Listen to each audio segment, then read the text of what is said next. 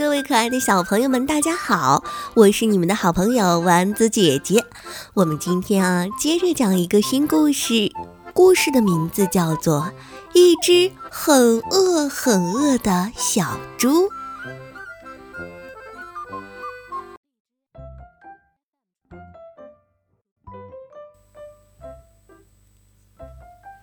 小汤姆对妈妈说：“，给你讲一个故事吧，好不好？”过一会儿吧，妈妈说：“现在该吃饭了。”小汤姆说：“哼但是这个故事就在我的嘴边，过一会儿我就忘了。”唉，那好吧，妈妈说：“讲完了就乖乖吃饭哦。”嗯，小汤姆说：“你听好了，我现在开始讲了。从前有一只很小很小的小猪，它很饿很饿，所以它吃光了所有的饲料。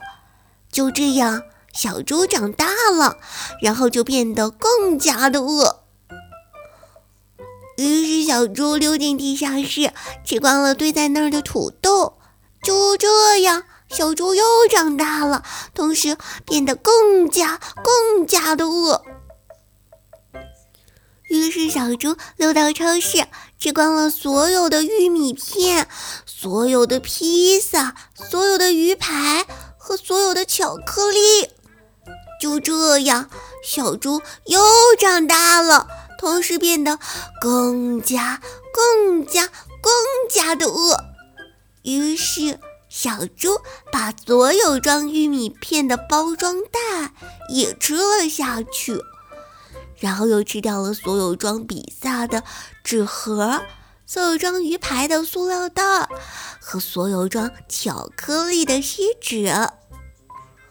因为整个超市里已经没有可以吃的东西了，所以小猪就吃光了所有的电视机、所有的吸尘器和所有的洗衣机。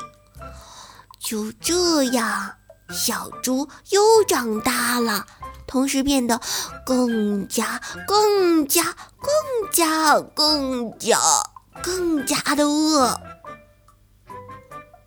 于是，小猪跑到了街上，吞下了所有的儿童车、所有的自行车、所有的摩托车、所有的小轿车、所有的公交车、所有的地铁、所有的候车亭、所有的电话亭、所有的交通灯和所有的交通指示牌儿。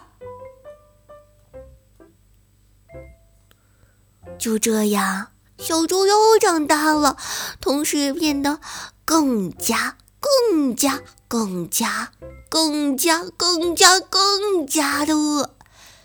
于是，小猪吃掉了所有的居民楼、所有的幼儿园、所有的学校、所有的超市。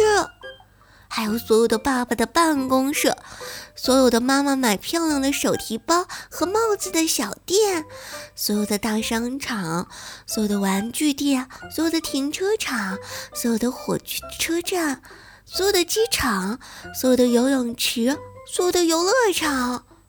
就这样，小猪又长大了，同时变得更加、更加、更加、更加、更加的饿。于是，小猪吃掉了所有的城市。所有的村庄，还有所有的山，所有的河，所有的原始森林，所有的荒漠，所有的海，所有的火山，所有的一切。这时，所有的东西都被小猪吃掉了，世上只剩下了小猪和它大大的饥饿。然后呢？妈妈问。然后这个故事就结束了吗？哎呀，这也太可怕了。妈妈说：“好啦，我们现在可以吃饭了。”嗯，好吧。小汤姆说：“啊，现在我总算有一点点饿了。这个故事的效果还不错吧，妈妈？嘿嘿。”小汤姆在这个故事当中充分发挥了他的想象力，然后就勾起了他肚子里的馋虫。小朋友们，下次吃饭之前，你也可以给自己的妈妈讲一个关于一只很饿很饿的小猪的故事哟。记得一定要好好的吃饭，就像一只饥饿的小猪一样。好了，我们这期节目就到这里啦，下期节目我们再见吧，拜拜。